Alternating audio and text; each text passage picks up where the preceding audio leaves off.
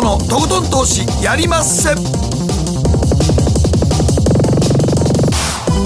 うも皆さんこんばんは。北野誠です。そして進行 MC の大橋ひろ子です。そして番組アシスタントはケリーアンです。はいよろしくお願いします。さあ今日のはゲストは？はい東京財団政策研究所首席研究員加入さんこんばんは。よろしくよろしくお願いし今ます。もあの中国はこの間独身の日とかね、はい。えらい盛り上がってまして、はい。みんなマスクもしてませんしさ。中国はもう完全に抑えられてるんですかコロナ。えあのウイルスも抑えられてるし人間も抑えられてる。我が共産党は万歳って感じなんでね。人間も抑えられてるっていうのはやはり追跡あのアプリを使って、あの全ての人のその QR コードその行き先々であの合わせないといけないのででこの人どこに行ったのかその例えばあの1人2人この陽性反応が出た人がい。ると、この人と接触濃厚接触者すぐ分かるんですよ。すごいな。あれだけ人口があってうん、日本はこれ例えば東京えー500人そのうち半分以上は分からないんですね。どこで感染したか、中国はい。全部特定する、まあそれだけの技術は日本にもあるんだけれどもなかなかそれが進められない。技術の問題じゃない。あの政治のその決断力とその仕組みの問題だと思うんでね。そうですね。さあその中国経済の回復もかなりね目覚ましいというふうに言われていますが、えーアメリカでバイデン政権誕生となった場合どんなことが考えられるのかこのあたり今日は切り口にお話伺っていければと思っておりますのでどうぞよろしくお願いいたします。お願いします。そして番組後半マーケットのリアル、えー今週は個人投資家湘南投資勉強会主催のケンモさんにご登場いただきます、えーケンモさんはまあ勉強会も主催されているということで、まあ YouTube もチャンネル持っておりますからはい。ね、まあね、ネット上ではかなりの有名な方ですがどのような手法でえ式投資されているのかこのあたりじっくりとお話伺っていきますのでご期待いただければと思います。そして今日は月末月一延長戦の日ですよ、はいということで。ねじっちゃんまあ11時半過ぎに出てまいりますけどもね、はい、広瀬隆夫さんフロリダ広沢さんのもやっぱりワクチンの話を中心に、はい。アメリカ経済の動向を教えてもらいますけどもね。はい。はい。そして今日のテーマはえー忘年会新年会のご予定はってこれを聞くのはなんでや？わざわざ。そういう一応そういう時期だし。やまあ時期やけど、今日時短がね発表されましたし、うん。まあ。やんのかなみんな。人数制限してなあかんよね。基本はまあ厳しくなってるのでちょっと考え直さなきゃいけないっていうような時期かもしれないですね。でもまあ飲食店もねかなり今年は厳しいといいうやいやことでね。もうこれで年末時短して真面目にやってた一番の飲食店の最低の稼ぎでいけば11月の半ばぐらいから1月の半ばまでですから。はそれでただでさえ2月に一発言うて暇なんのに急に、2月ぐらいから急にまたダメなんで。ね。倒産件数めちゃくちゃだってあんまりね話題に取り上げてませんけどあのチェーン店大手チェーン店の飲食店ほものすごい数減らしてますからね、い、はい、そうですね。これからなんかどっかにロケ行ったけどどこで飯食うんやと思うああそうですね。ファミリーレストランとかもだいぶなくなってきいやてますよね。もうほんまなくなってますよファミファミレスなんかだからそういうあの休業保障の対象にもなってないとこ多いんでねああ GoTo の対象にもなってないし。慣れないですもんね。ね。そうなんやえ日本は財政支出ね、あの一回皆さんに10万円配ったりというふうにやってますけど、まあ追加が出るのかどうかっていうのは議論がちょっと止まっているような感じがありますのでね、えーやはりこの経済止めるんだったら保証はどうなるのかというこのあたりもねしっかりと、えーまあ示してほしいかなという。思いますね。はい。はい、えーということでこの後22時34分ですが、えー CM を挟みまして誠ひろ子の週刊気になるニュースからスタートします。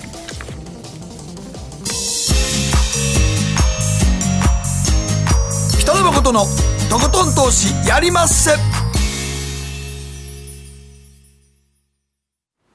この番組は良質な金融サービスをもっと使いやすく、もっとリーズナブルに GMO クリック証券の提供でお送りします。誠とひろ子の週刊気になるニュース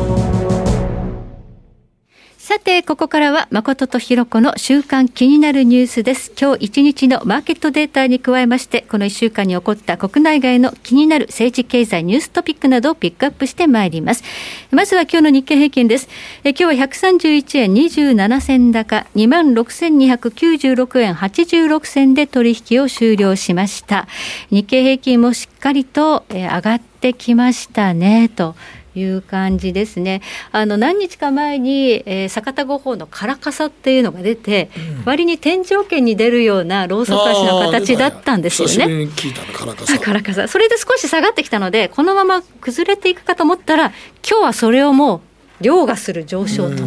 いうことになりました、えー、大変株式市場強いんですが、カリュウさん、これはあのなんでこんなにあの全体的にマクロマーケット強いんでしょうか？あの我々教科書で読むのはその経済のファンダメンタルズがその金融市場に影響を与えると。でも今どう見ても過剰流動性によってこう株価がですね押し上げられる。日本だけじゃなくて世界中みんなそうなんです、はい、ゼロ金利、えー、日本はマイナス金利。しかも量的緩和だから私はですねもう少しあの中央銀行がですね正常化するその政策をね取らなきゃいけないと思います。うんまあでも正常化に向ける手っていうのはこうコロナをどう制圧していくか中国はもうねほとんど追跡できて制圧できているけどアメリカなんかまだ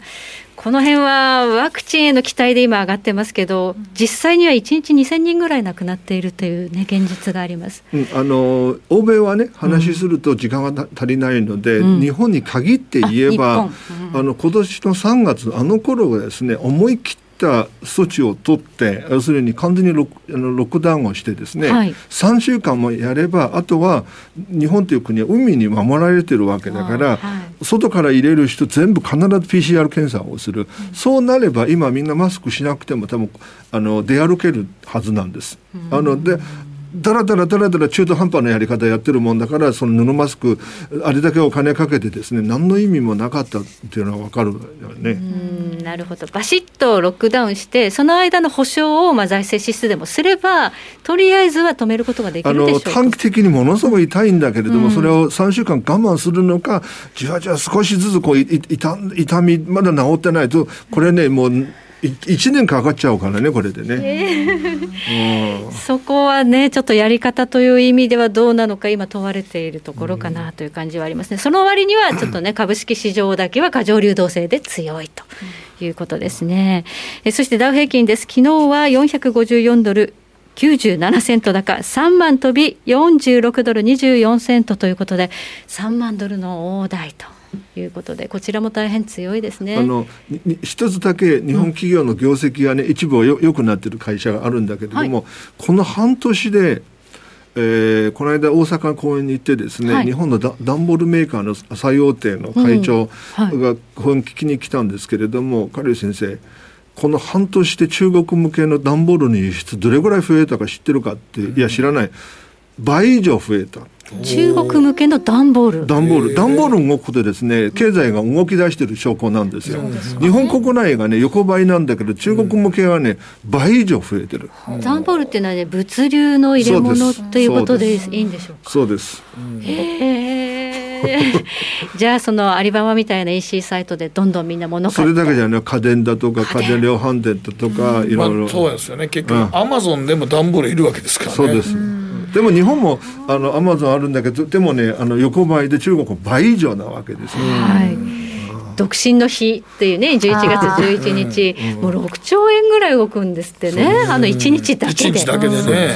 はい。まあ、そんだけ段ボール動くわけですからね。そうです。はあ、日本の日本の段ボール段ボールは製紙業界ですよね。あの中国中国人がですね買い物をして段ボールで例えばあの段ボールっていろいろあるんだけれども家電を買った時に、うん、あの来た段ボールがですね日本人が全部捨てちゃうんだけど中国人はね、うん、取っとくの。家の例えばあのあの物入れにするとかっていうのはやっていて、これね実はあの紙を作る会社にとってこれ最悪のパターンなんだけれども、うんどんどんどんどん流通しないといけないので日本はねどんどんどんどん出してくれるので、うん、それを作ったのを輸出しているわけです倍以上なんです。倍以上ってことはやはり伸びてるってことですよね。売り上げもね。はいえそしてコモディティですが、原油がね、WTI 原油45ドルまで上がってきたというのは、やはりこれは景気が正常化するという期待で上がってるということでしょうかね。あの一つが中国はものすごい今買い占めているので、あの電気自動車2035年までにもう、あの全部電気自動車にすると言ってるけれども、ええ、でもあのとりあえず今世界で唯一車売れてる国っていうのは中国なわけですよ。はいはい、確かにそうですね。うん、そうするとやはりまあエネルギー源今のところはやはりガソリンとかね。はい。使いますからということで、でも中国もね電気自動車に舵切ってますからね、はい、うん、あだからああいう独裁政治っていうのは思い思い切りができるわけですよ踏ん切りが。でこの民主主義の場合はですねなかなかそれがね優柔不断っていうのは今日も私あの車乗りながら国会答弁聞いてたんだけれども、はい、何議論してるのっていう感じなだったわけですよ。民主主義っていうのは時間とコストめちゃくちゃかかるんですよ。はい、だからなかなか物事が進まない。まだね、夕方のあの小池知事のあの記者会見の方はまだわかる。集中なんでしたっけね？とかっていうことですね。はい、えー、なかなかね日本のちょっと政治というのは父として進まないところあるんですが菅さんになってね少しこう改革のスピードが上がるのかなっていうふうに日本に住んでるんで我々は見えるんですけど中国から見て菅さんってどうですかね？あの地味な総理大臣ですから外から見るとこの人見えてこないんですよ、うん、彼の政治っていうのは。で、ね、あの菅さん多分ね2つ大きなリスクを背負っているわけで、うん、1つがこのオリンピックやると言ってるんで。うんあのできるわけがないあの やったらいやいやあの日本はやってもいいんだけどあのもう外から入れる入れるかと問われるわけですよ。スペインとかフランスとかブラジルとか、うん、それそれどうするのっていうのは、はい、あのあの天真爛漫の人たちは絶対マスクしないからね。でもう一つが今のその学術会議をはじめとする一連の答弁がですね、はい、2点3点2点3点していて支持率が下がるわけだから、多分年明けるとあの解散のムード出てくるわけです、いやでも今解散した選挙やったらあかんと思うで今コロナのこの状況で。逆に言うと解散した選挙やるとちょっと皆さんええー、ってなると思うな、うん、でも1月もう逃すともう無理だって話だから支持率が下がったら解散しなければ、うん、もう、えー、政治ができなくなっちゃう、ね、そうですね。解散に踏み切らないとだってもう任期満了まで行くんですかってことですよね、冬場にやんの？いやだからちょっとタイミング逃した感はありますけどね。そうやね。はい、はい、ではここでケリーがこの1週間気になったニュースのピックアップです。はい。今日なんか特にまた冬らしくね寒くなってますけどえ気になるニュースで伊藤忠と日本気象協会がえ天候データ活用でアパレル廃棄を減らすというニュースが出てるんですけど、うん、まあ、伊藤忠商事さんは、まあ、いろんな事業をやってますよね、うん、その中でもアパレルとかそういった物流だったりとかもあるんですが、えー、日本気象協会とアパレル向けの、えー、需要予測サービスを始めるっていうのはこう特に今年なんかあの秋が意外と暖かかったりとかで急にまた寒くなったりと、ちょっと予測ができない。で物もまあ、コロナっていうのもありましたけど服が売れないっていうことがすごいあってで今後そういった動きをもっと予想してあの廃棄を減らすっていうのが大きな目標で、はい、あのアパレル業界のお洋服の廃棄って環境地球環境にすごい大きな影響を与えて与えているので、はい、それを抑えようというふうに動いてるんですけどえー、来年の2021年春夏からまずユナイテッドアローズだとか、ナノユニバースなどのそういったお洋服の専門店でテスト運用を始めてこの丸1年来年の丸1年でまずファッション業界全体の商品の動きその四季折々に対しての商品の動きを学習してそして中長期の、えー、気象予報をに基づいてどういうふうに生産の調整をした方がいいかとかっていうデータを取ってからさらにえー、来年2022年の春夏から本格的に展開していこうという目標みたいなんですけど、はい、日本気象協会って今まででも食品とか日用品であの例えばビールがあの気温が1度変わるだけで販売の量が満単位で変わるとか、うん、あの実は真夏よりもビールは、あの本当は27、8の時が美味しいとか。意外とアイスそういう。アイスクリームもさ30度超えると意外とうまくないんです。もうすぐ溶けちゃうとか。そうそうそう売れなくなる。んですね私あんまりなんか暑いとね。あの、はい。下の味覚を感じるのが、30度超えるとビールもちょっともう27、8度が一番この気温的には美味しいと言われてる。飲みたいね。飲みたいですね。まあそういったのが日用品とか食品では今まで意外と、あの気象協会さんがこういう提供してきてたんですけどアパレルでは初ということなので、ちょっとこれには注目したいなと思ってます。アパレル初って意外ですね。ね。結構暖冬の時はねダウンなんかあんまり売れなくって、結構廃棄が問題になってましたけど、は今からなんですね。はい。はい、ということで、まあ、これをうまく活用して、まあ、医療の、ね、アパレルの廃棄っていうのを減らせればいいかなと。環境によく、ははいい、したいです。はい、ありがとうございます。以上、ここまで誠とひろ子の週間気になるニュースでした。この後、マーケットフロントラインです。北野誠のとことん投資やりまっせやりまっせって英語では？レッツラゴーかなあらっしゃいご注文どうぞ。うーんと大盛りラーメンにトッピングでチャーシューコーンメンマ海苔それに味玉白髪ネギね。あバターとワカメも。全部のせ一丁。シンプルにわかりやすく。株式 FX は GMO クリック証券。占えましたぞ、あなたの未来。えどんな？あなたは努力次第で大きな成功を収めます。ただし、野菜中心の食事と早寝早起き適度な運動をして健康なんだよ母ちゃんのセリフと一緒じゃん未来は自分で切り開く。株式 FX は GMO クリック証券。すると川上からどんぶらこどんぶらこどんぶらこって何？桃が流れてくる音だよ。じゃあかぼちゃは？こ天ぷらこ天ぷらこかな？鳥は？唐揚げこ唐揚げこおやすみ。置いてかないで。頑張るあなたを応援します。GMO クリック証券。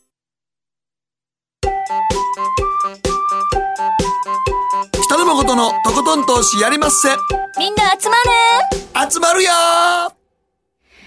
さて、ここからはマーケットフロントラインです。今回は東京財団政策研究所首席研究員の加龍さんにお話を伺っていきます。どうぞよろしくお願いいたします。よろしくお願いしますす今日のテーマは今後の米中そして日中関係の行方と気になる中国経済の現状ということですね先ほど誠さんから質問があったその中国はもうコロナを制圧したのかということなんですか、制圧してんのよねですね、最初に出たのが中国なんやけどね。もうね。はい。えそして、えーまだまだ感染拡大は欧米、そして日本でも増えてきているという現状の中で、えーまあ、今後、この中国とアメリカ、中国と日本の関係どうなっていくのかということなんですが、トランプ政権から、まあ、バイデン政権にこれ、多分移行するだろうというふうに今、目されています、政権移譲というのを一部、トランプ大統領認めました。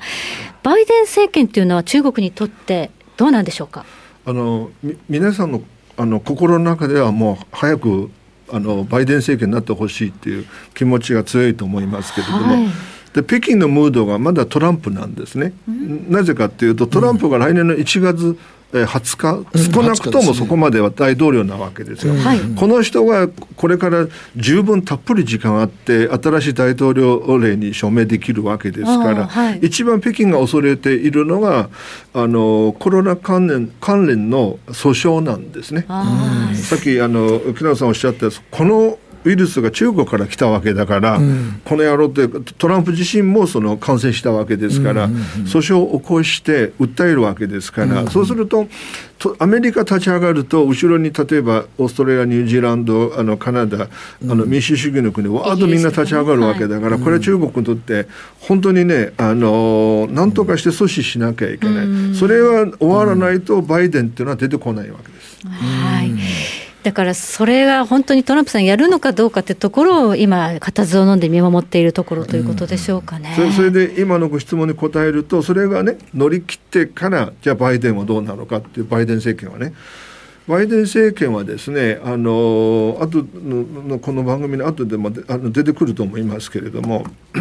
あのかなりあの左派政権になる可能性が高いんです。で例えばあの学者が結構入るわけですから、そのチームにはですね、はい、すなわち中国にとって最もプレーしにくい相手っていうのはトランプのような気まぐれあのクレイジーな人なんです。すなわちルールにのっとらないで勝手にそのあのカードを切ってくるとなると北京が非常に苦手こういう人は。でちゃんとルールにのっとってやってきた場合いくらなんでも中国対応できるわけです。では秩序だった政治になれば、中国との関係は良好になるだろうということのあの当然、そのトランプ大統領が署名した、例えばあの制裁関税などの一連のその大統領でいきなり拍手に戻すっていうのは、うん、ありえないと思いますが、ただ、これ以上、多分エスカレートしない。でそれからすでにあの、えー、バイデンさんがですねあの記者の前で言ったのが例えばあのいろんな、えー、国際機関離脱されたわけですけれども、はい、もうあの自分がなったらですね必ず復帰すると、はい、ただパリ協定もそうだけれども、はい、そういうの出てくるとなると中国にとってあこの人ならばあのやりやすいというのは出てきますけれども。やりやすいっていうのは対話しやすいってことですよね。対話もしやすいし要するには、うん、あの気まぐれじゃないんだから対話しながら一緒に協力していこうと。まあ、落としどころを探ろうと。そうです。あの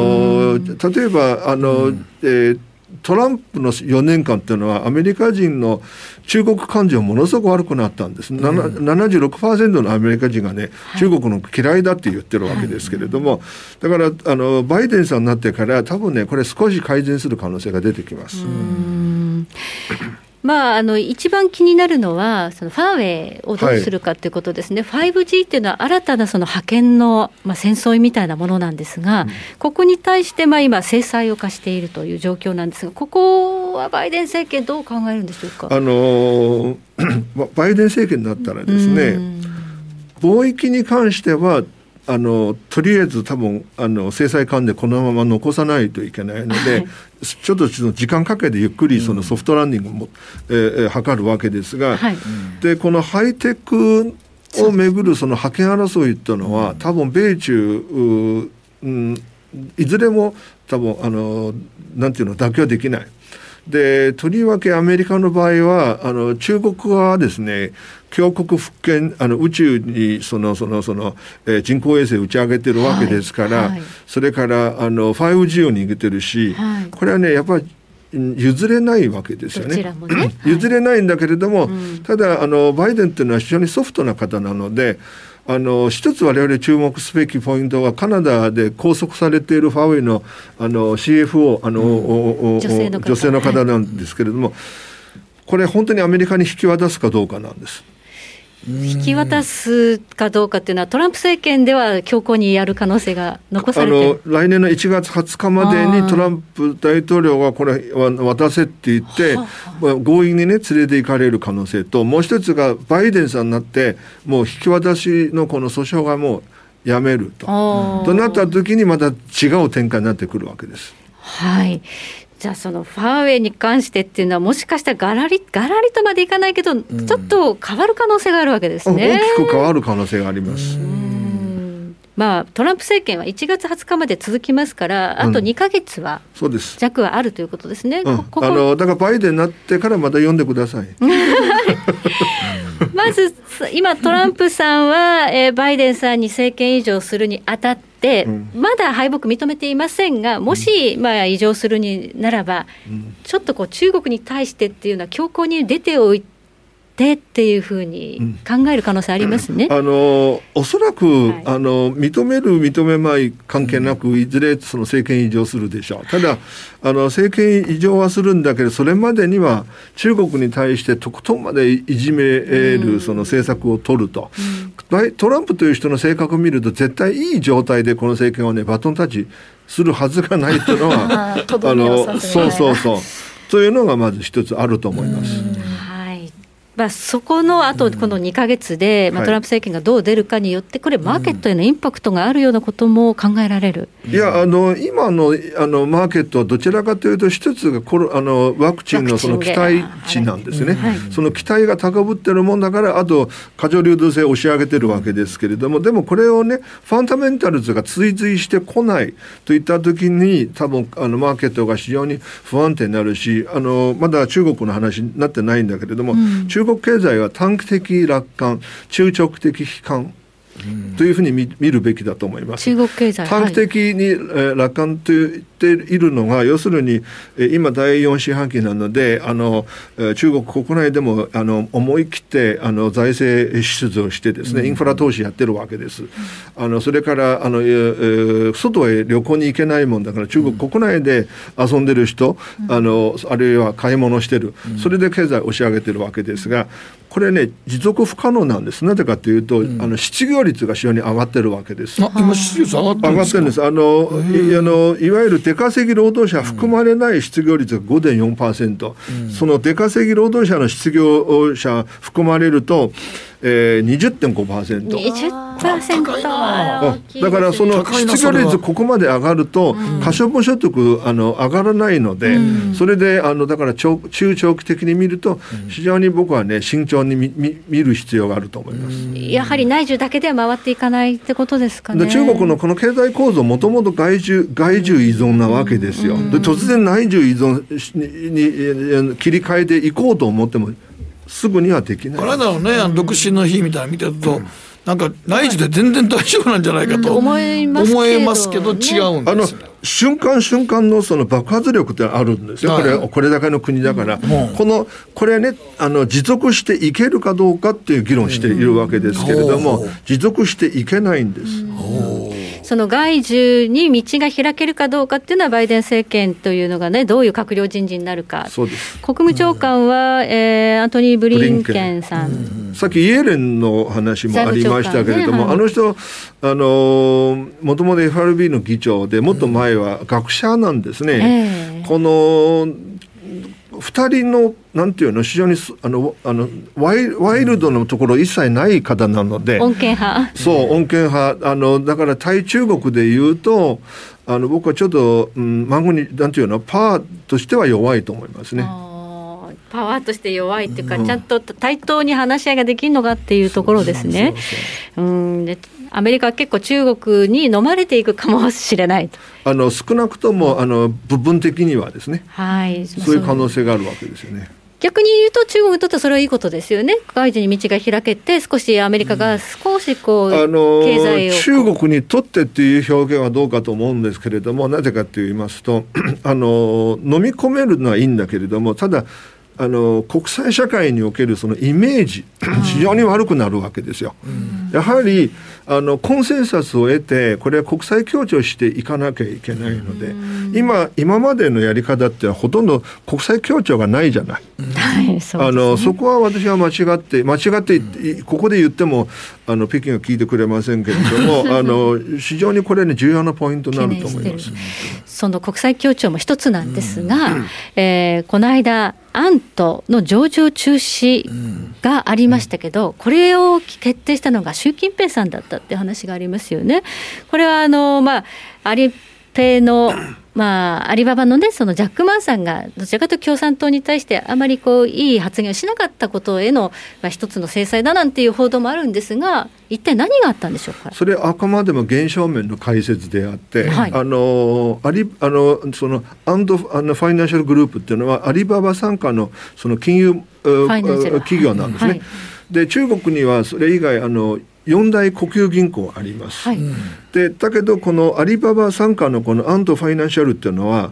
あのどこまで大きくなったかというとこの四大銀行いずれよりもその大きいわけです。この資金量がですね金額的には、えー、それがどこから来てるか別に彼らは預金を集めることができないんです。できないんだけれどもアリババのサイドで買い物する人が、はい、一旦お金を預けて、はい、それからあの業その業者さんがですね、うん、我々買ったものを出荷するまではあそのお金が、ね、支払われないあのあそのアンドファイナンシャルのこのプールにプールされてるわけです。でそれで絶えず何億人もの人が買い物してるものだから中国っていうのは、だから物買っても必ず金払うわけじゃないだろうというのが。あのすぐに払わない。すすぐにはそのアリババに対して払うんだけれどもあの店には行かないのでそのお金がですね。その店から出荷されて私のとこ届いたら初めてそのアリババアントファイナンシャルからその店に行くわけですから絶えずこれね1週間ぐらいプールしているあわけです。つまりタイムラグあるわけ？おタイあの一週間たまるんですか？たまるんです。プールとしてたまるわけです。でこのお金かコストかからないのでアリババがこれ上手にねあの運用してるわけです。あのと投資などやってるわけですからこれあんまりにもあの大きすぎていて、はい。あの中央銀行の要するに金融政策に影響されないわけですよね、あの金利上げ下げされても、彼ら金利あのかからないんだから。まあ、支払いのプールですから、あくまで金利ついてないわけですね。そうで、あの、運用するときに、これ投資の、あの、リターンですから、はい。はい。中央銀行と関係ないんですよ。はい。このままほっとくと、さらに上場、今度ね、じょこの間上場もしできたら、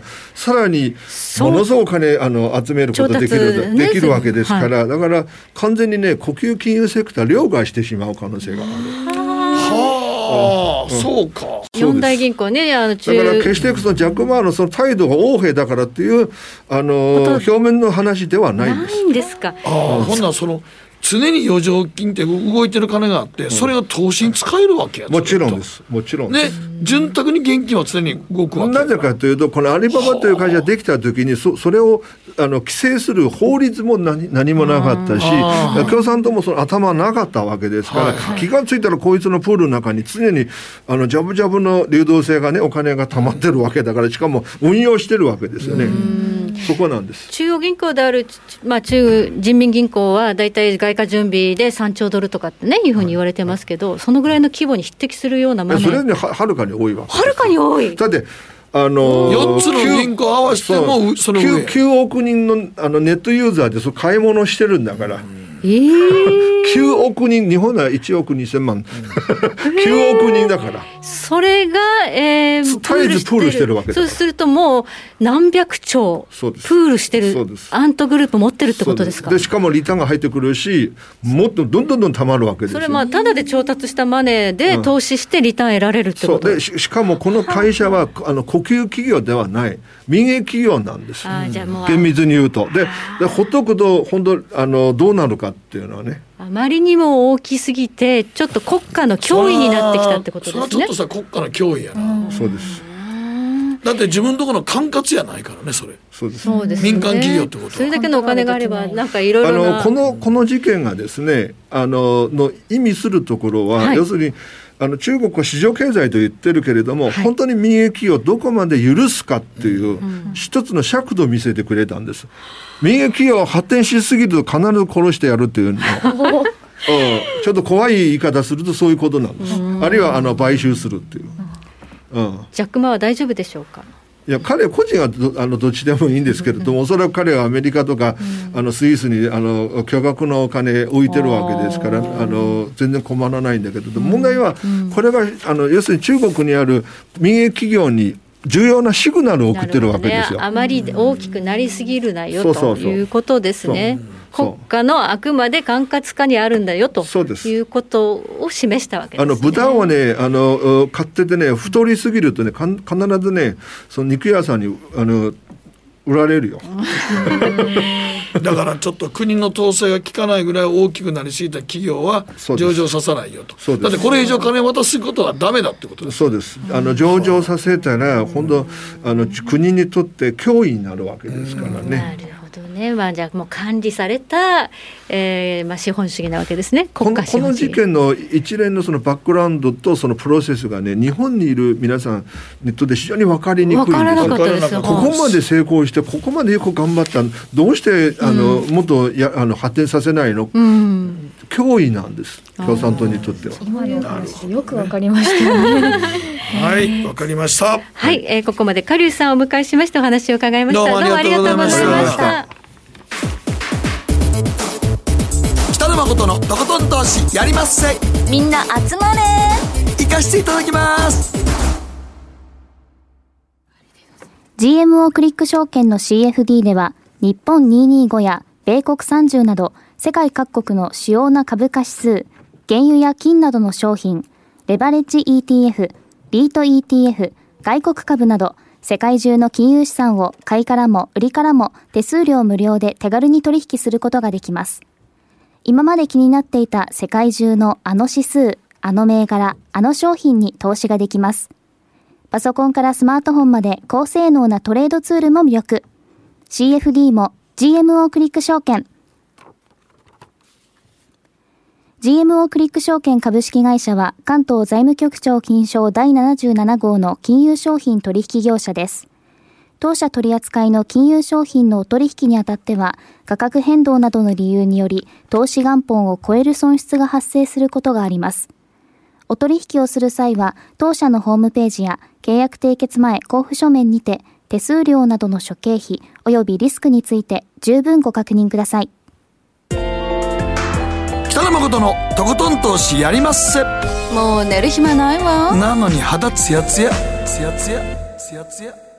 マーケットのリアルということでございまして各週で個人投資家さんに、えー、出てもらっておりますが今日のゲストは個人投資家湘南投資勉強会主催の健馬さんです。よろしくお願いします。よろしくお願いします。はい。ということで健馬さんは最初大体いくいつぐらいからやりだしたんですか？そうですね。私投資を始めたのは2012年ですね、はい、あの2011年に、えー、東日本大震災があって、まあ、ちょっと株価が安くなったタイミング狙ってたので、うん、はい、その時に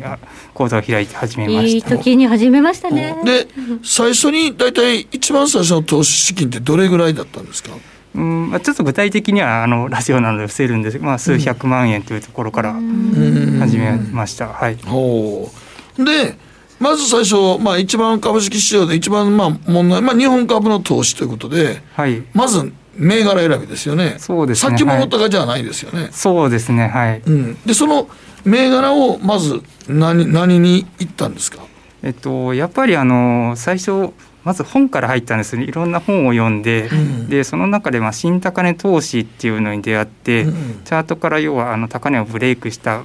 えー、銘柄に入るっていうようなやり方でじゃあまあチャートから見ていこうと思って、うん、で見つけたのが最初2010年ジンズというメガネ屋さんですね、はい、メガネ屋さんの、はい、銘柄を見つけてで、まあ、実際に店舗調査行ったりですとか実際に使ってみて、あこれいいなと思って、はい、はいえでもジンズに最初一銘柄にガーンと投資したんですか？そうですね、まあ、最初本当にあの何も分からなかったので、うん、もうとにかく自分の一番自信のある銘柄で勝負した方が、うん、まあ、逃げる時も逃げやすいし、うん、多少損してももういいやと。そうですね。はいやっぱり最初リスク取らないとお金増えないな、うん、でまあ最初だったら失敗してもまやり直せるかなと思ってとにかく最初の1年2年はリスクを取ろうと思って、うん、はい、でも一銘柄ガンといったこのジンズがいきなり成功したわけですね。そうですね。運が良かったんでしょうけれどもはい、うん、大体な何倍ぐらいだったんですか？それが大体2.5倍ぐらいですね。はい。取れたかなと思います。なるほど。で2013年はで2013年ちょうど2012年末にアベノミクスが始まって、うん、でその中でいろいろ銘柄調べてる中で見つけたのがベクトルという会社ですね。うんうんうん、あの戦略 PR をやってる会社で、うん、非常に広告からあの安い、えー、広告宣伝手法っていうのに移るタイミングで、はい。これも割と成功したわけですね。そうですね。まあ地合いも良かったというのはまあまあアベノミクスの最初やったのもありますから。えー、そうですね。それでまあ2年目も大体4倍ぐらいにだから2年で、まあ資産を10倍ぐらいに増やしたんですか？あちょっとまあ地合いも良かったし。すごい、はい、これはすごいよね。地合いが良かったとは今確かアベノミクスの初動から入ってるわけやから、うん、ちょうどええ時やったとはいえそんでも10倍は素晴らしいですね、ありがとうございます。その成功体験はずっと続きましたか？いやえっとさすがにこれはちょっとできすぎだろうと思って、はい、で2014年あたりから少し地合いも崩れたしたタイミングで少しブレーキを踏みました。えっとやっぱりうまくいく時とうまくいかない時絶対あるだろうなと思ったので、はい、であのさすがに金額大きくなってくるとこれ取り戻すのってすごく大変なので、っていうので、はい、リスクを抑えてえー、3年ぐらいやってました。うん。で2014年ぐらいからはどういうやり方をしたんですか？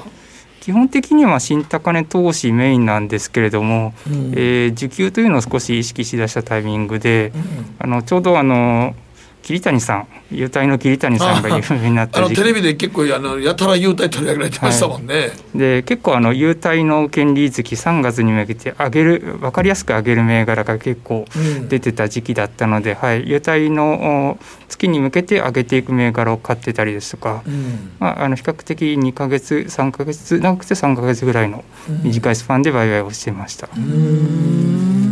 なるほどねまあでも、そこから、でもまあちょっとあの一番最初の、まあ1銘柄ドカンというのをやめて、ちょっとずつ、まあ優待銘柄で優待月に向けて、上がりやすいのを、まあちょこちょこ取っていこうという発想になったんですか？そうですね、はい。うん。ほんで、これからそ、そこも終わって、2017年ぐらいからは、ここからちょっとなんか、ちゃんと決算を結構見るようになってきたんですか？そうですね、まあ、あの受給メインでやってたんですけどなかなか大きいロットで、えー、大きい、えー、値幅を取れないなというのがネックで、うん、やっぱりあのファンダメンタルちゃんと勉強して、うん、でしっかりとしたロットを入れて、えー、値幅を取ろうと。いうふうに考えを変えたのが2017年、まあ、優待株のやつってちょっとブームになったけど結局そんな上がらないですからね。そうですね。20%上がっても20%ちょこちょこ取っていくそんな2.5倍とか3倍とか4倍はないですもんね、うん、そうですね、うん、でそこでちょっと考え方をまたちょっと舵取りを変えてなんかちょっとずつ大きめのロットに出たんですか？そうですねはい。で2017年ぐらいはだいたい4銘柄ぐらいに絞って、うん、えー、はい売買してました、うん、どの辺買いました？この辺は。えっ、とペッパーフード2017年ペッパーフードと PR タイムズあと学情という銘柄とあとシステム情報ですね。この4銘柄で、えー、ほぼほぼ1年、はい、やってました、ペッパーは結構上がったんじゃないですか？めちゃめちゃ上がりました上がったんですけど、うん、ちょっとあの早めに降りすぎてしまって非常に悔しい思いをしたんです。なかなか全部取れないね。それはまあ取れないよね、ペッパーはだから、最終的にテンバーガーになったんでね。そうですね、うん、なりましたね。誰もあんなにあれがあそこまで上がると思わなかったんじゃったんですかね。そうですね。うんね、そそこまでとは思わなかったですね、まあ、下がる時も下がりましたけど、だいぶね。下がる時もバカすぎ下がりましたけどね、ね、はい、はい、まあ、この決算を見るときに決算のどこを見て銘柄をこれセレクトするんですか？えっと最近特に顕著なんですけれども今コロナでいろいろこう会社も変化が激しくって、うん、でえその変化もいろいろあって特殊的な要因もあるんですけれども、中には、えこのコロナのタイミングで会社の収益構造がガラッと変わるようなチェンジだとか、うん、えっ、とまあ、そうですねあの会社の中身がガラッと変わるような今後 2, 2年3年ぐらいかけて売上利益を伸ばしていくいけそうな変化っていうのを、なるべく決算単身だったり指揮法から拾うようにしています。はい。この湘南投資勉強会って YouTube でもやっておられますけども、はい、これはなぜこんなんになったんですか？はい。えっとこれはですねまあ、東京の方で結構個人投資家向けの勉強会ですとか IR のイベントって多かったんですけれども、まあ、私神奈川の方に住んでましてなかなか神奈川の方でそういった勉強会 IR イベントがないと。でまあないなら自分で企画しようと思って立ち上げたのが2018年ですかね。はい。うんじゃあもうね自分で立ち上げてしまおうということだったんですね。そうですねはい。はい。でだんだんこれはみんなもう湘南投資勉強会は例えばまああのネット上とかで連絡取り合って。そうですね最初はツイッターで連絡を取って、うん、でまあ本当に最初は4人とかそのぐらいの規模で始めたんですでちょっとみんなでちょっとあの最近なくなりつつあるファミレスとかに集まって、えー、そうですね。でみんなでこの銘柄どう思います？とか、えー、大体まあ昼1時ぐらいに集まって夜の、はい、6時7時ぐらいまで、はい、何を話してるんですか？そこで皆さんで。基本的には指揮法とか見ながらここの銘柄どうだああだみたいな、はい、もうファミレスで思ったよなファミレスの人も、ね。はい、ドリンクバーでこの人は何時間おってこないの？に 難しそうな分厚い本読んでんねみたいな感じなんですよね。でまあそれをだんだん規模が大きくなってだんだん50人60人ぐらい集まるようになってで会議室を借りて、えー、銘柄の勉強会をやるようになってきたという感じです。そうすると自分で見つけられなかったような違う銘柄を誰かが提案してきたりっていう。毎回あります。はい。それがやっぱり新鮮だったりするわけそうですね。観点も違いますし、手法も違いますし、うん、経験年数も全然違いますし。うん、はい。え、それはもう大体どんな年代でいうとどのぐらいの年代数が集まってるんですか？えー、大体20代から50代ぐらいまで幅広くです、ね、意外にみんな若い人から、ね、あの結構ずっと相場を結構やってきた人まで、はい、幅広い人たちが。そうですね、あのはい、SNS でまあ募集を始めたのでっていうのがあると思うんですけれども、そうやる人ってことですね。昔株式のねあの講演会っていうともう60代70代の人ばっかりだった。そう。ね、だいぶ変わりました、やりやすくなったんですかね？若い方も。ね、はい。はい、ということで、えー、じゃあこの投資家の、まあ、聞いてくださったリスナーの方も真似できるような手法でしょうかね？えー、っとそうですね、うん、アプローチ方法は真似できると思ってまして、はい、であの私よく YouTube 配信とかでも言ってるんですけれども、うん、一時情報にとにかく触れるようにしようっていうのを自分も心がけてますし。一時情報っていうのは、えっと、具体的に言うと決算それからチャートそれからそれらをまとめた指揮法ですね、うん、この3つですね、はい、なるほど。このなんか YouTube の配信なんかはあのただ指揮法を延々読むっていうのもやってたりする、え。ー、これはどういう感じなあの自分はあんまり銘柄分析しておすすめ銘柄はこれだみたいなのをやりたくないしできないと思ってるんですよ。ただあの見てる方と一緒にこう指揮法を読んだりとか決算を読みながらああだこうだ言うようなそういう番組もあっていいんじゃないかと思って、で指揮法を読む会は本当にもう指揮法届いた日に延々と3時間ぐらいずっと指揮法を読んで、はい、それをちゃんとあの YouTube で配信して。そうですねはい。はいはいはいでやっぱりその場があるとなんか読もうっていう気になる。ああそうか。家で一人で読んでたらなんかどうもね、えー、途中でなんかもう嫌気させてきたりするけど。うん、うん、なるほどね。はあ。まああのね指揮法を読んでくださってると見てる方もあどういうところに着眼点があってどういうふうに考えてるのかっていうことを聞くことができるわけですよね。そうですね。まあ配信してる側も勉強になりますし、うん、はい、はい、相互にあのいろんな情報交換をしながら見ていけるので、うん、はい、すごく。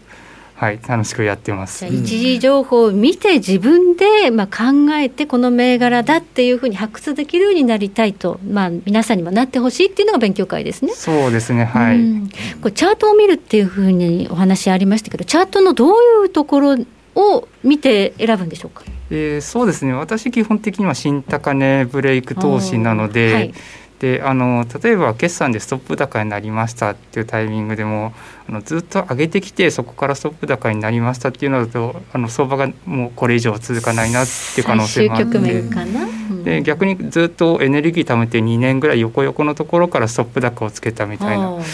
形だと何かもしかしたらビッグチェンジが起きてるのかなと。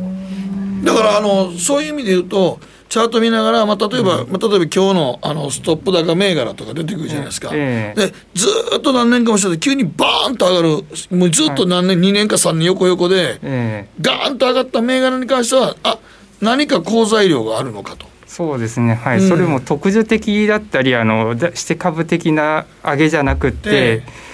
ー、ちゃんと業績の裏打ちがあったりとか、はいその売上利益の伸びが1年2年続いていきそうなそういうビッグチェンジを狙おうだから逆に言ったらずっと右肩上げてきてゆっくり上がった銘柄でここでバンとやったここはもう天井かなと。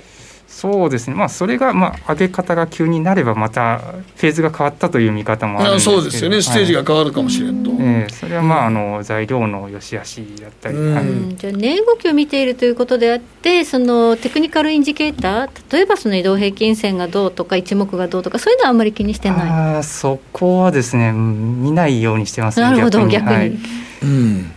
そこ逆に意識しすぎてもあれなのでもう強いか弱いか。なるほど。っていう、はい、ちょっと今健本さん自体はこのコロナの中でどどういう感じで今相場に向き合ってるんですか？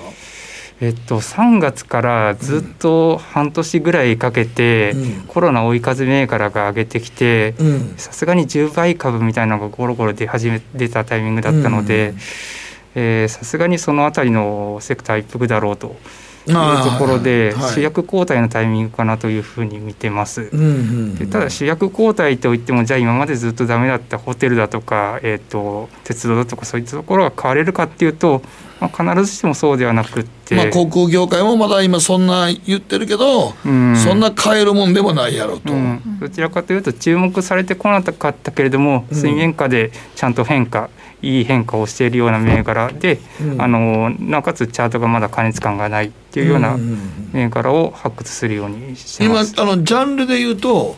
どの業種が面白そうだなと思ってるんですか？えーっと情報通信セクターは多分一服だと思っていて、うん。で個人的に面白いなと思ってるのは製造業ですね。うん。あの冷蔵庫作ってますよとかミシン作ってますよとかヘルメット作ってますよとか、本当にあの物を作ってる会社って結構利益も出せてるんですよ。うんうんえーでかつあのこのタイミングで、えー社内的に少し変化が見られたりとか、うんそういう会社もありますので、はい、そういったところを注目するようにしてます。まあ、製造業はあんまりコロナ関係ないのかってとこですよね。そうですね意外と大丈夫で、全然大丈夫。どね。日本株オンリーですか、今ね、米国株も結構個人投資家手掛けてる方増えてきてますけど。そうですね米国株も手を出したことはあったんですけれども、はい。ただやっぱ大きいロットを入れてで値幅を取れないっていうのがあってそれよりはやっぱり自分のお身近で情報も取りやすい日本株の方が合ってるなと思って、はい、日本株メインでやってます。まあ、米国株はね、その会社がどんな会社か自分で見に行くこともできないですもんね。うんそうですね。特にはい今なんて今い。けないですから特に行けないね。っていうね。うんはい。この後広瀬さんが出るのに そんなこと言ってあれですけど、はい、広瀬さん、アメリカ住んではアますから。メリカ住んでますからね。ええ。広瀬さんの場合は一時情報を手に入れておられるので、ええ。あれですけど。発信もしてますからね。発信もしてますけども、だからそういう意味で言うと、今でも、このあの湘南投資勉強会なんかは、もうどれぐらいの方が YouTube とか見てて、一緒にこうやり取りしてるんですか？そうですねでも結構ガチでやってるので大体普段は100人とかそのぐらいですね。なるほどな。数百人数千人っていう規模ではないです。うんうんうんでもまあその方たちは本当に情報をお互いに共有して銘柄を選ぼうっていう形ですもんね。そうですねはい。うん、なるほどな。常に何銘柄ぐらいウォッチしてあの手掛けてるんですか？最近はもう決算の3か月ごとに銘柄こそっと入れ替えて、まあ、大体2 3 0銘柄ぐらいですかね。今だと10から20ぐらい監視対象に入れてます、10から20銘柄あそれでもやっのぱり決算ごとにうん。はい。その決算出た後にそのなんかどうなるかによってもそうか決算のま出る前にも売っちゃうんですか大体。えーっとタイミングによりますけど、基本的には3か月もしくは6か月っていうのを目安にしててでさすがにやりすぎだなと思ったらもう3か月で売っちゃいますし、うん。これはまたいでも大丈夫だなと思ったらもうはは3か月6ヶ半年。月はい。あ今そんなやり方になってます。あなるほどね。はい。はい、えー今日は、えー湘南投資勉強会主催のケモさんをお迎えしましてお話を伺いました。ケモさんどうも。ありがとうございました北野誠のとことん投資やりまっせ。やりまっせって英語では？レッツラゴーかな。ねえ先生好きって10回言って。それ10回クイズでしょいいから。じゃあ好き好き好き好き好き好き好き好き好き好き。僕も先生好き。もう。思わず笑みがこぼれる。株式 FX は GMO クリック証券バカモン。お前は周りが見えてない。また怒られちゃったよ。部長の前歯に自分勝手するな。大学生のノリはもう通用しないぞ。はい。ノリをどうにかしないとまずいですね。部長歯にノリついてますよ。もっと楽しくもっと自由に。GMO クリック証券。エミさんどうしたの？僕最近考えてしまうんです。毎晩月を見上げるたびに僕の将来はどうなってしまうんだろうって同時に思うんです。この虚しい気持ちに寄り添ってくれる女性がいたら。好きですでよくない？シンプルにわかりやすく。GMO クリック証券。さてここからは皆さんからいただいた投稿を紹介していきます。今日のテーマ今シーズン忘年会新年会どうですか？はい、えー、ため息しかしない巨人ファンさんからそうですよね。今日負けましたもんね。うちの会社は幹部社員や上司からの飲み会は誘うことを禁止されております。大掛かりな忘年会や新年会はもともとやっておりません。ただ会社の食堂にはアクリル板が売るほどあるので年末に小さなお茶会みたいなものを各所で行われる予定です。その際も勤務時間に行われ給料もしっかり払われるので若い社員も不平不満なく参加できるシステムになっています、はい、アクリル板結構今年売れたでしょうね。うん。えーもちもちっとさんは毎年大学時代の友人たちと忘年会という名の飲み会を10人くらいでやるんですけど、今年は当然難しそうなので、リモート飲み会をやる予定です、大人になると集まる人数が多い場合何かと名目がないと揃わないので忘年会がないのは寂しいですね寂しいですね。今年本当に全然飲んでないですね。続いては小太郎さんです。職場の忘年会新年会はありません最近の飲み会といえば娘の保育園の保護者一家とのホームパホームパーティーです。夏のバーベキューに始まり競艇好きなお父さんと競馬好きな自分は意気投合。タコパタコパーティーたこ焼きパーティー鍋パ鍋パーティー。などをしては親父二人はナイター競馬。大人数の宴会は怖いですが決まった家族との食事は許されるでしょうか？多分今度は有馬記念でホームパになりそうですなるほどね。趣味が合うっていいですよね。そうね、はい、中堅さんから、えー職場の忘年会は中止と先日会社の掲示板に貼り出されたんですがその代わり忘年会に費用から一人につき5000円が支給されることになりました。宴会で周りに気を使うより現金支給がいいので少し嬉しいです。若い子たちはもう忘年会でわーが言うよりもね。もらえたってことですね。もらえる方がええってことだよね、はい、でそっちの方が喜ぶと思います。嬉しいですね、えーレップハッピーさんは、えー忘年会新年会ともに予定ありません、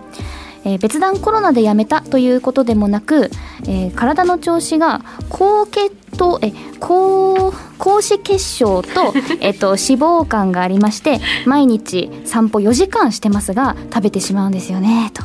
で 体に悪く美味しい食事甘いものとかもそれで飲めない分4そちら時間歩いにてるのすごいけどな走って頑張って走ってそして飲むのはコーヒーか、えー脂肪体脂肪を減らすお茶だそうです。はい。ケリーは高脂血症という言葉に慣れてないのね。ちょっと一瞬読めなかったです。え何かな？そうですね。モデルやってたら一生縁ないけどね。まあ高脂血症一生縁ないんですかね。はいないよ。はい。時計の針は23時25分回っています。北野誠のとことん投資やりまっせこの番組は良質な金融サービスをもっと使いやすくもっとリーズナブルに GMO クリック証券の提供でお送りしましたさて、えー今日は健吾さんをお迎えしまして日本株についてねいろいろ手法を伺いましたけれども、日本株非常に今強いですね。そうですね。トピックス上がってきましたんでね。そうですね、はい。トピックスもねやっと上がってきて。ずっと日経ばっかり上がっててトピックス全然上がってこなかったです。やっとトピックス上がってきましたね。はい、えそしてダウ平均もまあ3万ドルの大台ということで、あと4分後には、えーまたアメリカ市場スタートするんですが、どうなるでしょうか、今週、来週の注目スケジュール見ておきましょう。えー、26日木曜日はアメリカ感謝祭で休場ということになります。はい。Thanksgiving はい、えーこの感謝祭明けのドル円相場って円安になるというアノマリーがあって、過去10年で9回円安になってると、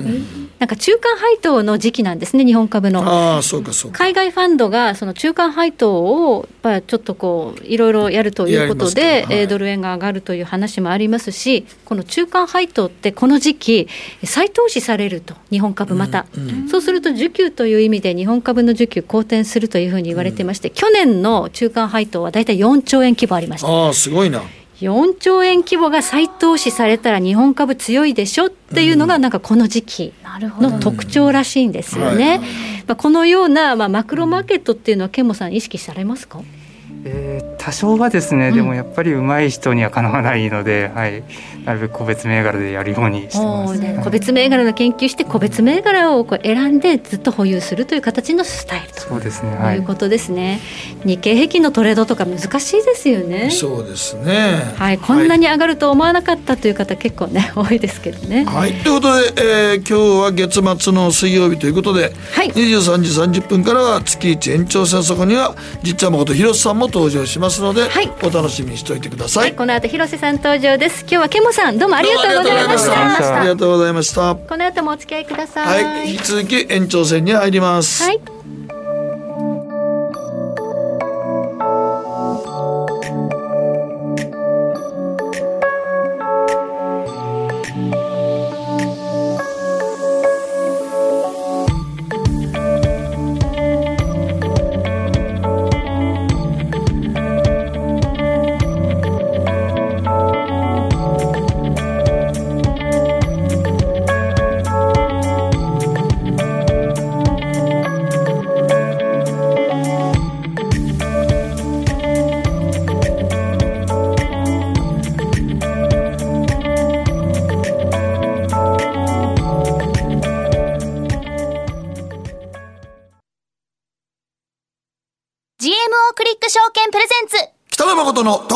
とことん投資やりまっせ。月一延長戦。はいということで月一延長戦でございます。はいえー、月1延長戦はこの後12時まで30分間お付き合いいただきます、えー、毎回延長戦にはじっちゃまこと広瀬隆夫さんにこんだけじっちゃま人気出てると思わんかったね。っていうぐらいじっちゃま今大人気ですからね。じっちゃまコールが。チャットがもうじっちゃまじっちゃまで本当に湧いておりますけれどもこの後すぐね、はい、あの電話今ちょうどかけているところですので、はい、電話がつながり次第、えー、じっちゃまに、えー、アメリカ経済の現状いろいろとお話伺っていきます。そして後半誠さんのコーナーでは何のお話されますか、えー、と海水温が上昇して日本ちょっとえらいことになってますよという話です。海水温の上昇、はい、これも大きなテーマですね、ね、今日は2本立てで30分間お付き合いください。それでは月一延長戦早速進めてまいりましょう。この番組は良質な金融サービスをもっと使いやすくもっとリーズナブルに GMO クリック証券の提供でお送りします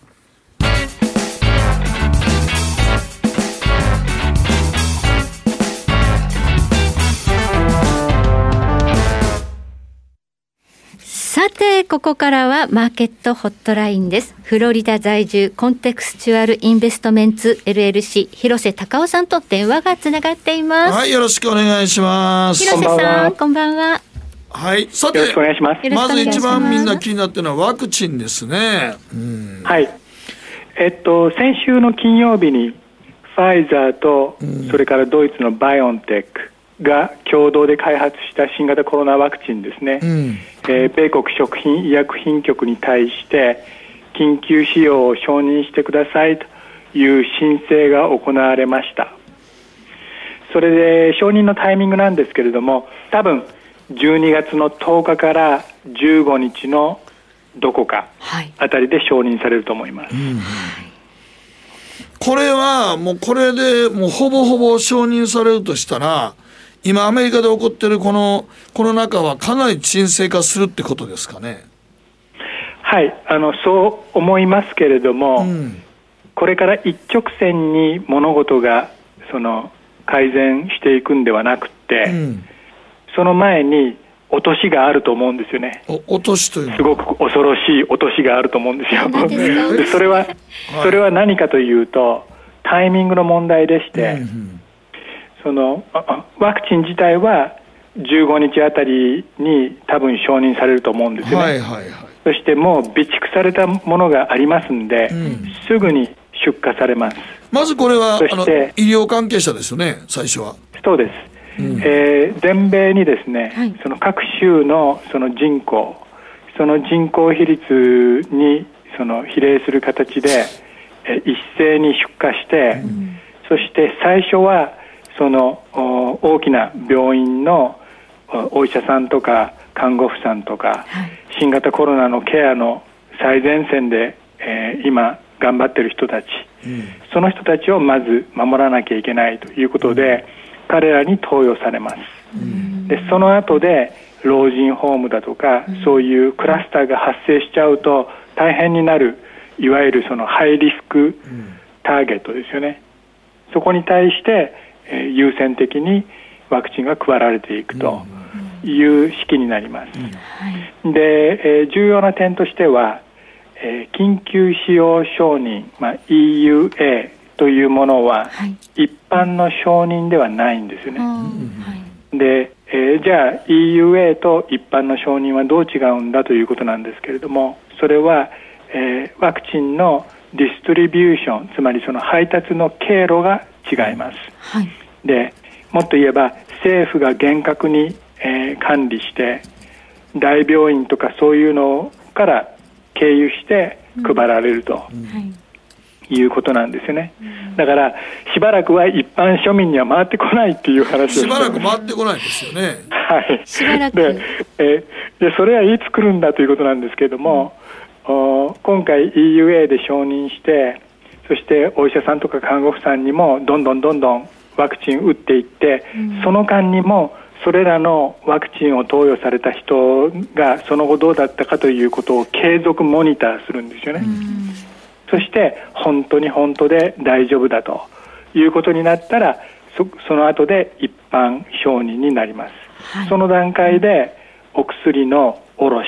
例えば、ファーマシューティカル・ベネフィット・マネージャー PBM と呼ばれる卸業者とか、はい、それから町の薬局とかそういったところにワクチンがバーッと配られていくと、うん、でタイミング的にはそれは5月か6月ぐらいになるだろうと。いうことなんですよね。半年以上そうすると、はい、今アメリカ新型コロナの第3波というのが来てて、はいもう外に出れないような状態なんですよ。うん、なんで、えー、失業保険もそろそろクリスマスの翌日ぐらいにもう切れちゃう人が多いとい。う形で、今非常に厳しい状況を迎えてるんですけれども、うん、その議会で追加の景気支援策が、うん、可決されませんでしたんで、はい、もう全然、えー、政府からの支援もない、うん、失業保険も切れちゃったという孤立無縁の状況で春を迎えるということなんですよね。それが落としっていうのはそれが落としですよね。だから、はい、あのチーズケーキファクトリーとか、はい、マリオットとかデルタ航空とか、うん、ハイアートホテルとか、うん、まあ、そういう銘柄は僕もいいなと思ってるんですけどもね、はい、あのそういう銘柄僕も言及したんですけれども、はい、でも足元の業績どうなっとんやということになるとですねもうギットギトですよね。もうゲロ吐きたくなるほど ひどい数字ですよね。ねはい、だから、どっかでそれをこう乗り越えていかなきゃいけない。だから、その平坦な道のりじゃないという話をしてます。なるほど、ちょっとワクチンが一般に流通するまでは半年以上あるという中で。その間にね、はい、まああの、はい、今ままいくと1月20日、ジョー・バイデンに大統領変わるわけじゃないですか。うん、はい、その辺で何かその辺に対しての政策を打ち出しそうですか？いや、それはもう、ワクチンの配布の仕方とかはもう決まっちゃってるんで、うん、これ以上やること何もないわけですよ。うん、だからもう、あとはもうひたすら待つ。だから株式市場的には、11月、12月、1月は例年、株式市場が高い時なんで、僕はその時期は心配してません。でも、ジョー・バイデンが大統領就任式がある頃にね、1月20日。もうみんな疲れてきて、それで、その、なんていうか、悲観的な見方が蔓延し始めるかもしれないんですよね。だから、トンネルの向こうに光が見えてんだけども、はい、トンネル出る直前が一番辛いっていう、うん、そういう状況が来る可能性があると思いますよね。だから、もっと言えば、2月、3月ぐらいの相場は、めたくそになるかもしれないと思ってます。息切れしちゃうってことですね。ワクチンが流通する前に。はい。それと、あの、大統領選挙と株式市場のサイクルでいうと、はい、その、大統領新しい大統領が就任して1年目っていうのは株式市場一番ダメな年なんですよ。うん、なんでそれが来年でしょ。はい、なので、まあ、来年の S&P500 は、まあ、3%ぐらいしか年間で上がらないんじゃないかなというふうに僕は考えてます。えということはもう1月の終わりぐらいでちょっと相場が一相場終わった感が出るってことですか？そうですリグった方がいいっていう話してます。まあでも今過剰流動性相場でお金はバンバン出してるんですけどね。そうです。うん、その点も非常に注意を要する箇所でして、はい、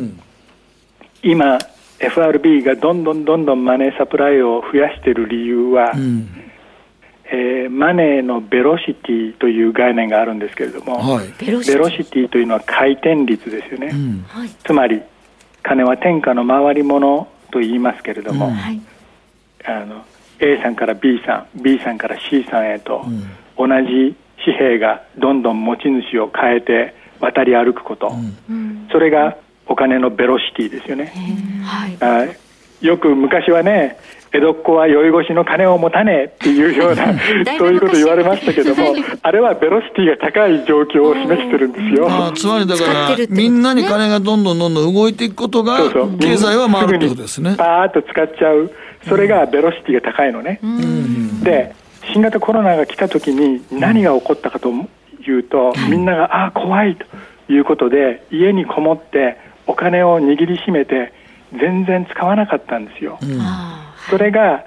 その M2 つまりそのマネーサプライのベロシティが急落する原因となって、うん、でそういう状況ではどうしてもこう金回りが悪くなるわけですよね、うん、だから経済の血の巡りが悪くなったわけですよ、はい、それで FRB は慌てふためいて、はい、マネーサプライそのものをダーッと放出することによって、はい。それを補おうとした、はい、で今ワクチンが完成して、はい、もし国民が街に出よう、ちょっとリア充したいねって形でお金をパーッと使い始めたら、はい、FRB は慌てて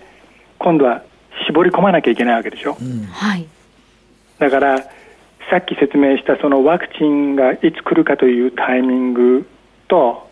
それから失業保険が切れちゃったりなんかして足元での景気はひどくなる、うん、そしてもし市民が逆に街に繰り出したら FRB は引き締めしなきゃいけない、はい、ということでものすごくその難易度の高いどう転ぶか分かんないファクターがいっぱい今あるんですよ。はいなんで、来年の相場は難しいと思いますよ。でも FRB は一応基本的には、あれですよね、あんまりその動かないって言ってましたよね、この間。えー、そうなんです、うん、FRB がその議会からあの与えられている使命、うん、その目標というのは2つあって、うん、1、失業率を最大最小限に食い止めなさい、うん、2、物価をインフレ率を2%に固定しなさい、うん、それが2つの目標なんですよね。しかしその目標を達成するために具体的にどういう方法論で金利政策を進めていくのかということつまりフレームワークこれが、えー、つい最近見直されたんですよ、うん、そしてその新しいフレームワークによるとなるほどインフレ率のターゲットは2%だ。これは変更はない。しかし瞬間風速でインフレ率がオーバーシュートして 3%3.5% になってもジタバタしないで応用にゆっくり構えていきましょうということが決まったんですね。これが新しい政策金利フレームワークなんですよ、はい、そうするとそのもしワクチンが完成してみんなが街に出ても FRB はなるべく粘って利上げしない可能性があるんですよね。でその時に好景気のドル安と呼ばれる現象が起こるリスクがあります、うん。はい、でそれは何かというと景気の実態実勢の水準に比べて中央銀行の設定する政策金利が低すぎる場合、うん、その時その国の通貨は安くなる傾向があるんですよね、はい、だからそれがあ2021年には起こる可能性があると思います、うん、ということは一度はドル円が100円を試しに行くようなことっていうのはあるということですか、ね、はい、はい、十分想定してます。だから瞬間1ドル100円、うん、それを試しに行く動き、それが2021年のある時点で起こる。そんな好景気の通貨安ってかつて結構ありましたかね？えー、最近の例で言えば、トルコですよ。2018年からね、かなりトルコリラ安がありましたけども、あの時トルコの GDP 成長率ってプラス7%ぐらいで、世界で中国と並んで最も GDP 成長高かったわけでしょ、はいはい、なんでそんなに急成長している国の通貨が安いんですか、うんうん、それは景気の実勢に比べて、中央銀行が設定する金利水準が低すぎたから、うん、インフレになることを恐れて、うん、投資家の資金が逃げていったわけですよね。だからそれそれと同じことというか、それのちょっとスケールのちっちゃいやつがドルで起こる可能性はないとは言えないと、まあ、まあ、でもトルコリラみたいなボコボコ売られることはないけども、はい、実際、あんな売られることはないでしょうけども、はい、やっぱりさっきおっしゃってたみたいに、アメリカ経済はバカでかいんで、でトルコの経済はそれに比べればちっちゃいんで、はい、やっぱ通貨は経済規模がちっちゃいと、ぐわんぐわんに動くんで、うん。はい、米ドルの場合、そんなにぐわんぐわんには動かないと思うけれども、でもなんでこんなにワクチンもできて、景気も回復してるのに、ドルが安いのっていうふうに、あのみんなが疑問に思う局面が来年のある時点で来るかもしれないと思うんですよね。それはそういうことです。ということは、まあ、2月以降、ちょっと要注意な展開があるということですね。そうです、本当、要注意だと思うんですよね。はい、まあ、景気が良くなっているのに、まあ、フェドが引き締めるのが遅れると、ものすごいインフレになる可能性もあるということですね。そうですね。はい、あと、テスラは最近、順調にすごい上げてますけど、今後、どういう見方されてるんですか、はい、えーと、S&P500 に採用されましたんで、はい、その指数採用によるインデックスの買いというのがあると思うんですよね。はいはいはい、だから、しばらくは高いと思います。あしばらくっていうのはちょっと怖いですけどね。はい、ありがとうございました。えここまで、はい、えー、フロリダの広瀬隆夫さんをお迎えしましてお話伺いました。どうも広瀬山ありがとうございました。以上、マーケットホットラインのコーナーでした。北野誠のとことん投資やりまっせ。月一延長戦。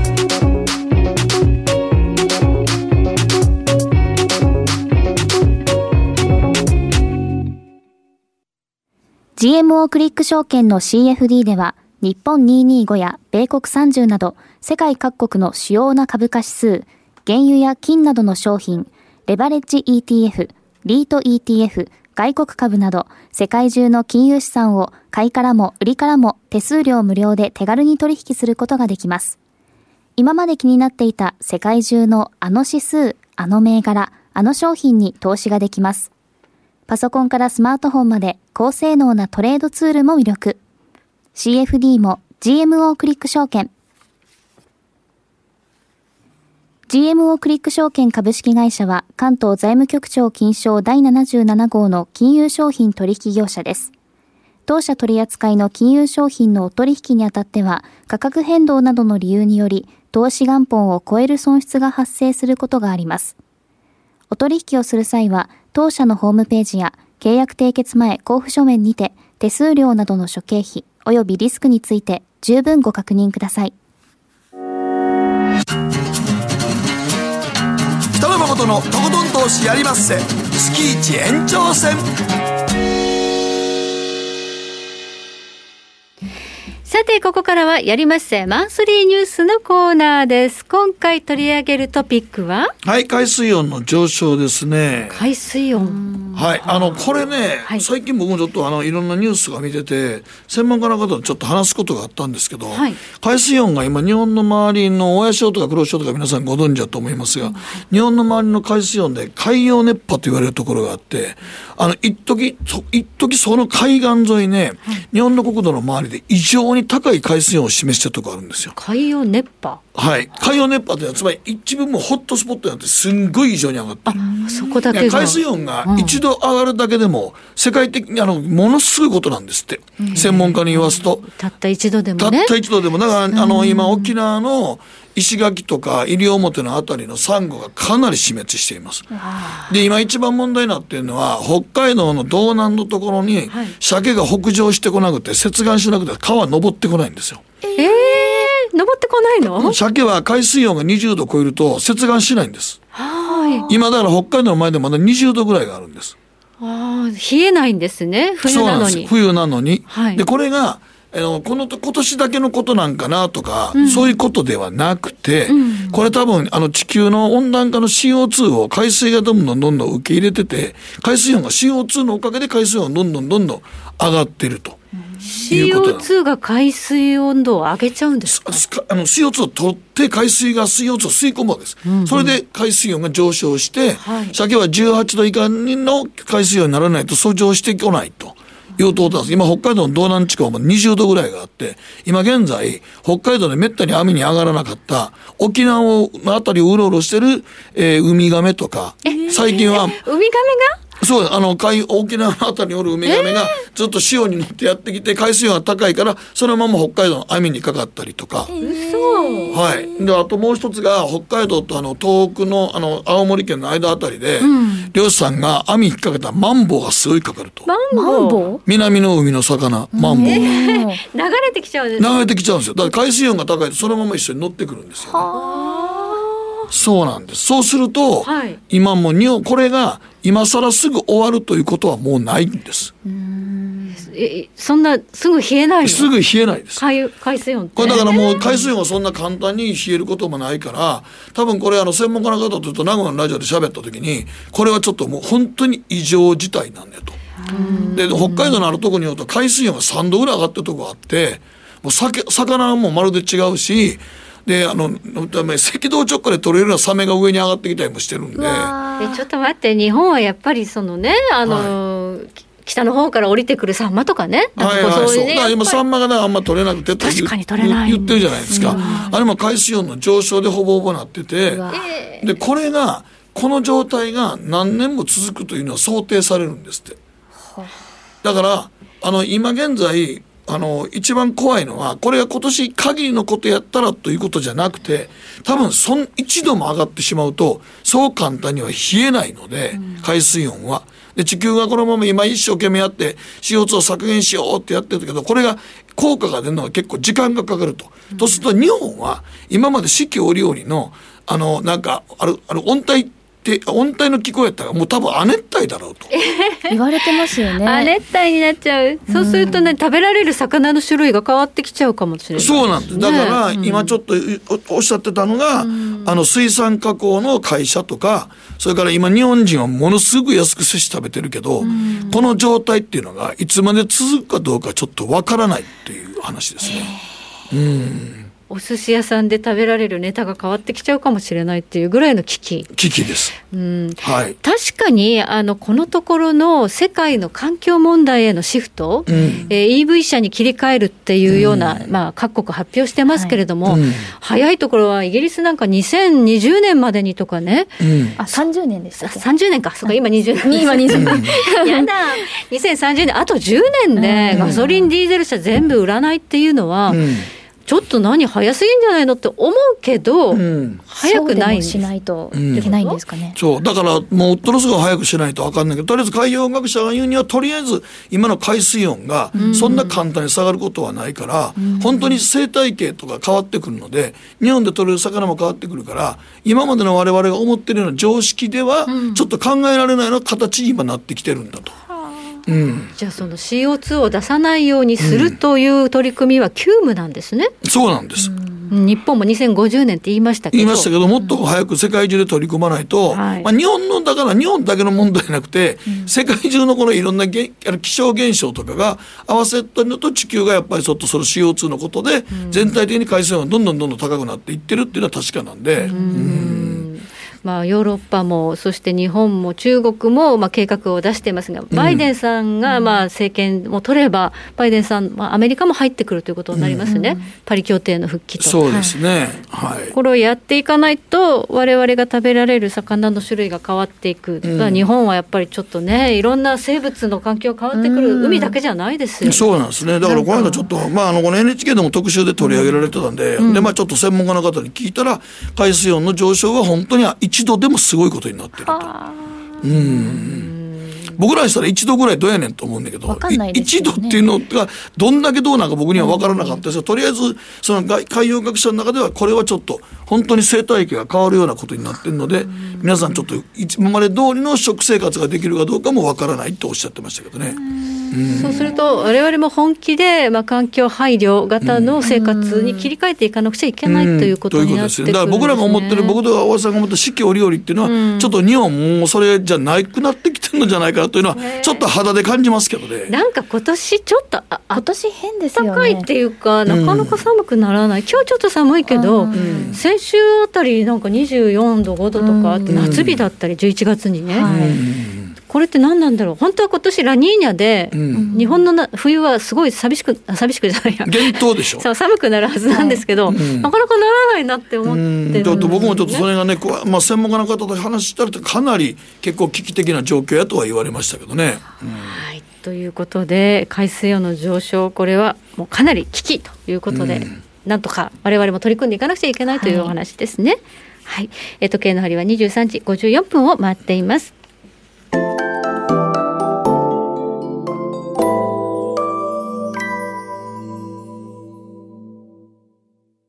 さて、そろそろお別れの時間が近づいてきました。この番組は良質な金融サービスをもっと使いやすく、もっとリーズナブルに GMO クリック証券の提供でお送りしました。はい、ということでございまして、今は、ダウ平均はマイナス163ドルということで、うん、まあ今日は少し下げて始まっていますけれども、うん、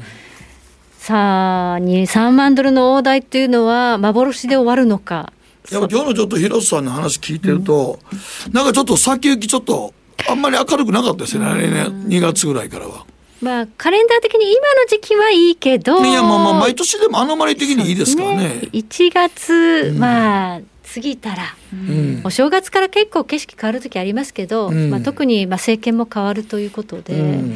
何かちょっと洗礼的な。でもまああの菅さんはね再生エネルギーの方やたら力入れてるじゃないですか、はい、うん、あっちは面白いと思いますけどねジャンル的に。再生可能エネルギーとかね環境問題とか、うん、まあ、この辺はまあ一つの銘柄物色の一つの柱ということで面白いとは思うんですが、うん、先ほどねあのュウさんの話にもありましたけど諸外国から見ると菅さんのやってることってマクロ経済的には分かりにくいみたいですね。うんまあ、行政の改革とかね、うん、デジタル庁を作るとか、うん、それ結構内向きの話が多くて、あ そうですよね、うん、まず国内からやっていかないとっていう。もっと世界にこうに日本はこのぐらい財政支出してこう GDP を上げるんだみたいな、まあ、アベノミクス的なアプローチがちょっと見えにくいのかもしれない、ちょっと見えにくいですね。ただまあ、あの再生エネルギーは地方産業にとってはいいかもしれませんよ。地方。ああなるほど。つまり、あのまあまあ言うてみたら荒れ果てた土地とか今耕作放棄地とかをあ,、はいはい、あの辺をどういうふうにするかっていうので考えると、あの辺であの発電をするとかっていうのは、結構政策的には地方再生にはつながるんだろうなと僕は思いますけど、ね、そうですね。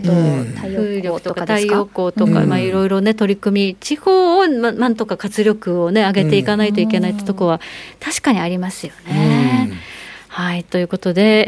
えー、来年年明けからのマーケットには少し警戒した方がいいのかもしれない、うん、ということですね。うん、えー、ゴールドもこのところ株が強いということで、ちょっと足元急落して、1800ドルも昨日割り込むというような状況があったんですが、うん、ここ十数年のゴールドのアノマリーは、12月ぐらいまで下がるんですよ。その後年明けお正月からゴールドがめちゃくちゃ上がるっていうのが結構パターン化してるんですね。だから今はゴールド下がっててもおかしくないんですよねこの季節性でいうと。ただ年明けからゴールドが上がるということは株式市場にどんなことが起きているんでしょうかみたいな 話でもあるので。株が上がる債券上がるゴールド上がるってなかなかなかったからね。そうですね。ちょっとあんまり見たことない相場が今日今年続いてましたからそうですね、うん。ちょっとまあものすごいジャブジャブにお金巻きましたからね、うん。ただそろそろちょっと年末年始には気をつけた方がいいかもしれないですね。ですね。はい、ということで延長戦では広瀬隆夫さんにもお話を伺いました。皆さんご覧いただきお聞きいただきありがとうございました。また来週